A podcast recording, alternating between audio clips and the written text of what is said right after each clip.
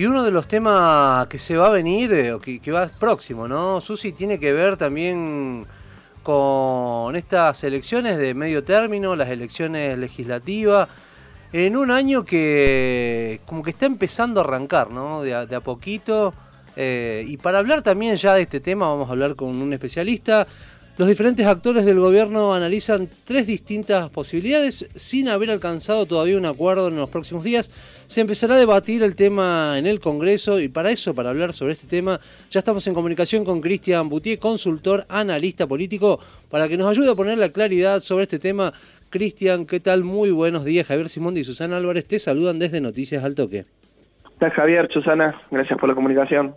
Hola Cristian, muy buenos días, bienvenido a Noticias al Toque. Eh, Cristian, eh, ¿hay la sensación de que sirven las pasos para algo o la sensación es de que es un gasto innecesario? Y depende de la óptica, depende del posicionamiento. Para un sector de la gente y para un sector también de, de ciertos espacios políticos, las pasos son innecesarias y tienen sus justificaciones, porque obviamente han perdido la, la, impronta por la cual fueron creadas, pero para otro sector no, son necesarias porque permiten tener a, todos los espacios un proceso interno, cuando muchas veces los espacios no tienen recursos para hacer un proceso interno dentro de los partidos. Uno puede imaginarse el peronismo o el radicalismo, ¿no? Con, estructura y financiamiento para, financiar procesos internos, pero en otros partidos más chicos. A ver, hay que remontarse al origen de las PASO, que fueron a partir de las elecciones del 2009, creo, que fue cuando Néstor Kirchner pierde en provincia de Buenos Aires, eh, y ahí claramente eh, se dieron cuenta de que necesitaban tener en ese distrito un proceso de reorganización para justamente encarar después las elecciones generales, en el caso de un triunfo, con, con un envío eh, mucho mayor. También ha generado eh, dolores de cabeza.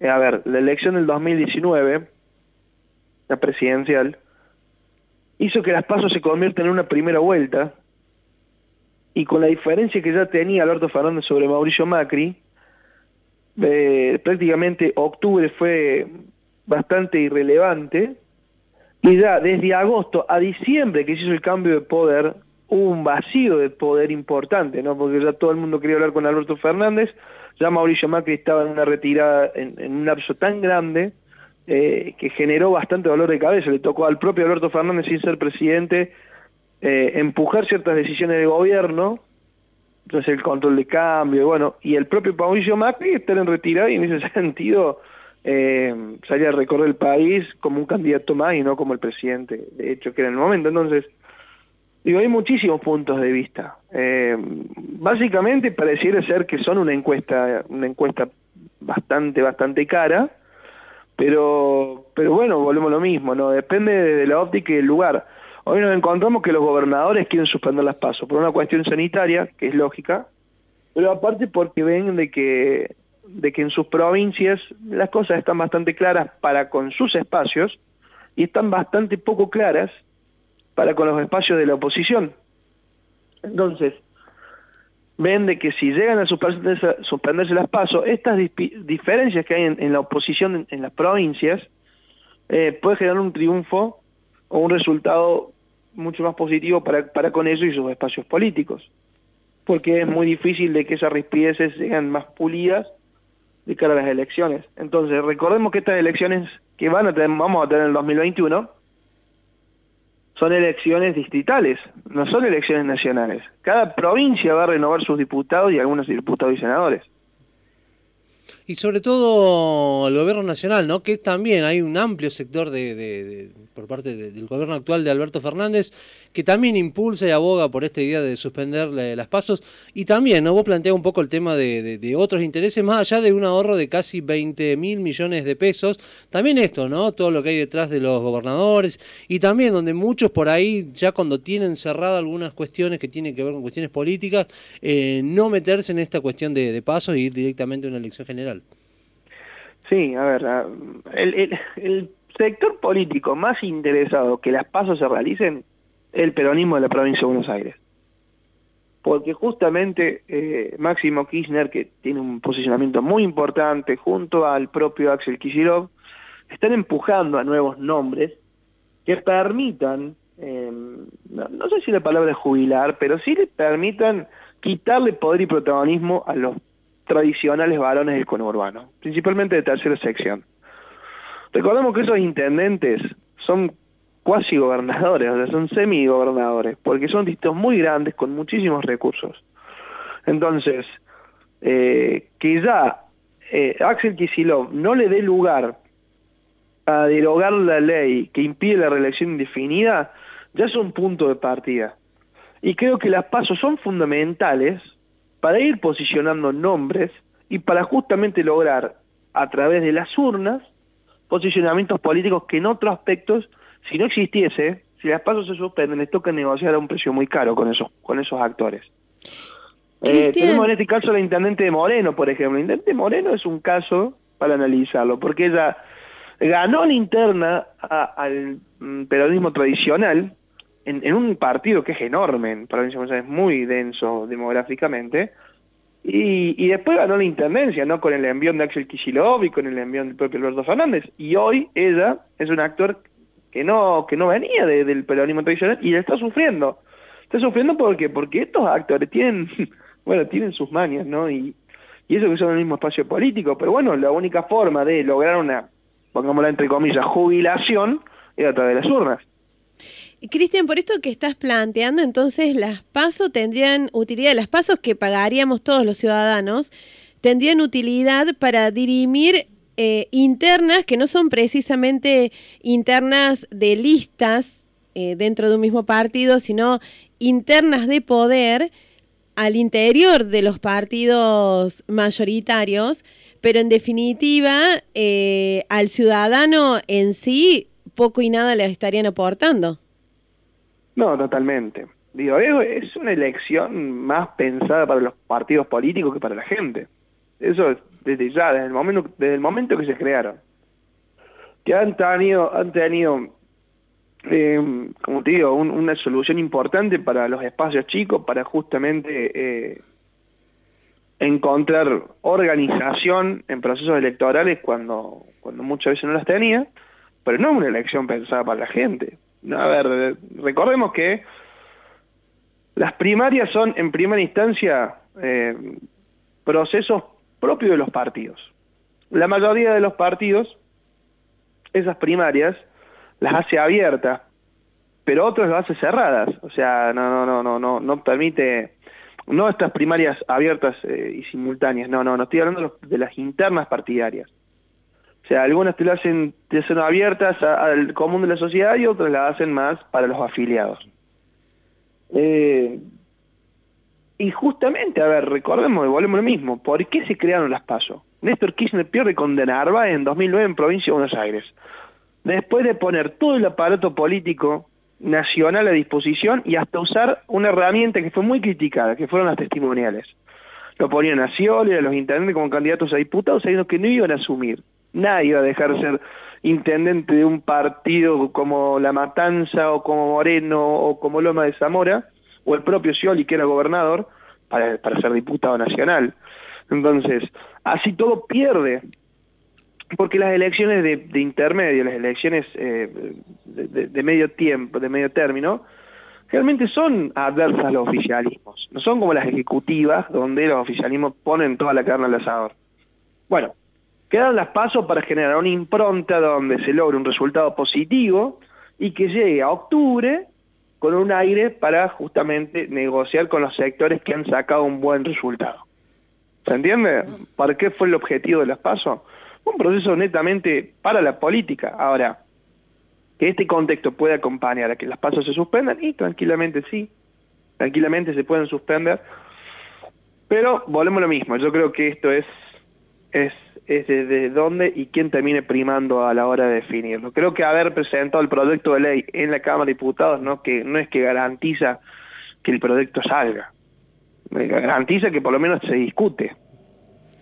Ahora, creo que los gobernadores también se están percatando de que si no llega a salir, no quieren que, a ver, van a demostrar un, a ver, no, no sé si una desconformidad, pero sí van a tomar decisiones adversas a, lo que pretende casar lo, pasó en Salta, que el gobernador de Salta ya despegó las elecciones legislativas provinciales de las nacionales, las adelantó para julio, y eh, creo que Misiones también.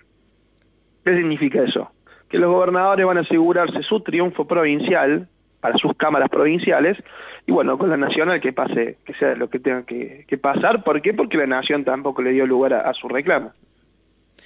Cristian, bueno, y ya metiéndonos en lo que tiene que ver con, los comicios generales, eh, ¿cuál crees que va a ser el rol del masismo, ¿no? del mismo Sergio Massa en, estas elecciones?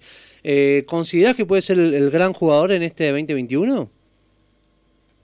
Y a ver, eh, el, el, rol de Massa es es, para estudiarlo. Él es el dueño del 5% de los votos, y principalmente en, provincia de Buenos Aires. 5 a 7, depende del escenario. Él es fundamental para lograr un triunfo en primera vuelta. Vamos, a hablarlo no en esta elección legislativa, sino principalmente en las ejecutivas. Él es fundamental para ganar en primera vuelta, porque te permite perforar el techo de los 45. Y es, eh, el principal actor que te puede empujar un balotaje y pasarlo perder, ¿no? Pensando en el peronismo y, recordando el 2015. Eh, eh, es un triunvirato interesante lo que estamos viviendo en este, en este momento. Alberto Fernández comandando el Ejecutivo, Cristina Fernández claramente la actora principal, por lejos, en el oficialismo, comandando el Senado, con lo que eso conlleva, ¿no? Recordemos el rol que tiene la Cámara de Senadores en esta, en esta República Federal, y Sergio Massa comandando en parte la Cámara de Diputados junto a Máximo Kirchner, claramente Máximo Kirchner tiene un rol protagónico en la Cámara de Diputados. Pero creo que Sergio Massa no va a perder poder, creo que Sergio Massa no es un presidente de Cámara de Diputados a la cual estamos acostumbrados nosotros como Monzó o como otros actores, que bueno, era una tarea más legislativa, más de microclima. No, Sergio Massa está recorriendo el país, viajó a Misiones, viajó a Salta, viajó al sur, claramente tiene aspiración a ser protagonista, y vuelvo a repetirlo, es el péndulo. El péndulo que te puede empujar a un triunfo en, buena vuelta, en primera vuelta, porque van todos juntos, o el péndulo que en el caso de una división se lleva cinco puntos, que son de él, producto de su speech, de hablar de, a la clase media, de de decir cosas que hasta el propio kirchnerismo le genera bronca, porque hay que decirlo, ¿no? Cuando él eh, critica los casos de corrupción y, le pega a Vudú y le pega debido y, bueno, deja obviamente no, a un sector importante del kirchnerismo, vinculado a la corrupción, y, y a la vez, si se va, si lo dejas afuera, si lo dejas ir, y bueno, no te permite ganar en primera vuelta y después los balotajes son muy difíciles para los oficialismos. Si no llegan al triunfo en primera vuelta, eh, se complica. No, pero además Sergio Massa está aprovechando muchísimo la palestra que le está significando eh, la Cámara de Diputados a él, eh, porque ante todo no es orgánico, su comportamiento nunca ha sido orgánico y no se espera, a lo mejor se puede esperar todo lo contrario, que sea orgánico en cuanto al, a su eh, desenvolvimiento. Eh, Cristian, ¿se está preparando el camino para que en las próximas presidenciales la disputa sea precisamente más a la reta? Y si crees que esto es así, ¿dónde crees que queda Cristina Fernández de Kirchner en ese escenario de disputa de poder? Eh, no, yo no creo que, a ver, no veo un escenario factible, no, no, no el corto plazo, que la reta o compita con masa o vaya con masa, Susana? ¿Cuál, cuál no, no, que compita con masa. Ah, mira, honestamente no, no, no, no lo veo a masa con muchísimo más aspiraciones de las que tiene ahora. O sea, no él, sino dentro del armado del frente de todos. Va a, va a tener muchos gobernadores que van, no van a poder ser reelectos, y que van a, van a pedir cancha a nivel nacional.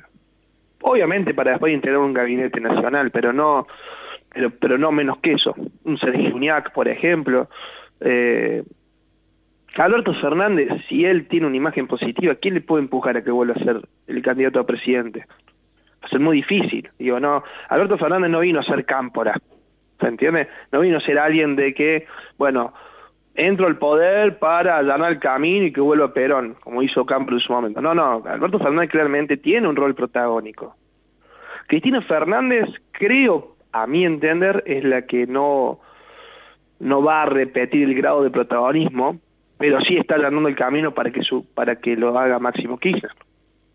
Me, me parece que Máximo Kirchner va a ser un gran protagonista de las elecciones del 2019, no siendo candidato a presidente, pero sí acompañando a una fórmula porque es la garantía del kirchnerismo duro de que van a seguir participando en, el, poder, ¿no? Porque ya le ha pasado que muchos kirchneristas están discutiendo decisiones de Alberto Fernández o de alguno de sus ministros y hasta la propia Cristina, ¿no? Que planteó de que el que tenga miedo que dé un paso al costado. Eh, y por otro lado, creo, creo que está mucho más claro el escenario. No hay otro dirigente como Horacio Rodríguez Larreta, posicionado a nivel nacional. Nosotros nos venimos midiendo todos los meses y, tiene un nivel de conocimiento importantísimo en casi todas las provincias, producto de ser el intendente de la Ciudad de Buenos Aires, que es una gran vidriera para todo, para todo el país. Y a la vez eh, hay que definir qué compañía no tiene. Si si una fórmula más abierta, más amplia, como la que quisieron hacer en 2019, trayendo un peronista no ortodoxo como, como Pichetto, o una fórmula pura, pura, pura, como hizo, como hizo Mauricio Macri con, con Michetti, para justamente demarcar eh, cuál es la impronta de, lo que va a ser Juntos por el Cambio en 2023. Me parece que Horacio Rodríguez Larreta es el candidato a presidente y quien lo acompañe va a definir si hay una visión más, más más abierta, más amplia, una visión más cerrada para garantizar que no se escape el núcleo duro y que se convierta en agente multiplicador para mostrar las deficiencias del albertismo, del oficialismo en este momento. Cristian, vos recién señalabas que había gobernadores, hay gobernadores que no van a poder repetir. Bueno, este es el caso concreto de Córdoba con Juan Schiaretti. Eh, ¿Cuál pensás que va a ser el, rol de Juan Schiaretti eh, en, estas elecciones? ¿Dónde va a jugar? Eh, no, por lo menos no es factible la idea de que Schiaretti termine la gobernación y, se jubile, ¿no? Sino que va a seguir siendo eh, un actor político dentro de no solamente Córdoba, sino a nivel nacional. Uy, qué pregunta difícil, porque el peronismo de Córdoba es, es un capítulo aparte para analizarlo. Creo que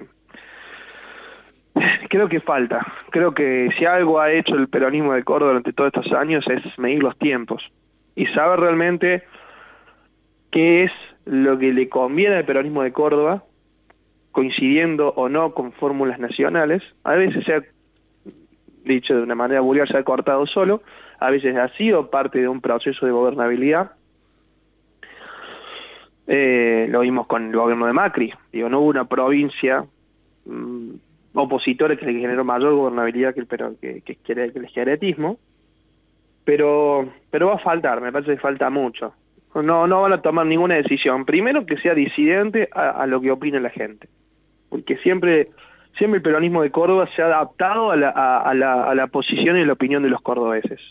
Muchas veces eh, una, una opinión que va obviamente fuera de la sintonía del propio justicialismo a nivel nacional, provincial y, y bueno, con esa estructura verticalista creo que falta, falta, falta mucho para definir qué va a ser el peronismo de Córdoba, que primero, primero antes que nada, tiene que ir formando un candidato justamente ante esta imposibilidad de que sea reelecto de cara a las elecciones del 2023, que puede ser Manuel Calvo, que puede ser el propio Martín Yardora, puede ser otro candidato, tranquilamente, pero lo tienen que ir informando. Porque, porque no va a ser una elección fácil, claramente. Hay que volver a, a recuperar eh, o por lo menos competir instancia del 2019 con una vara altísima con el 57% de los votos. Así que el gran desafío. Me parece que Córdoba tiene que pensar primero para adentro, el gobierno de Córdoba, el peronismo de Córdoba, pensar para adentro, y después con la coyuntura ver honestamente qué le conviene más, qué quieren los cordobeses. Y creo que el peronismo de Córdoba no le va a temblar el pulso sentarse a charlar o con Fernández o con el propio Rodríguez Larreta.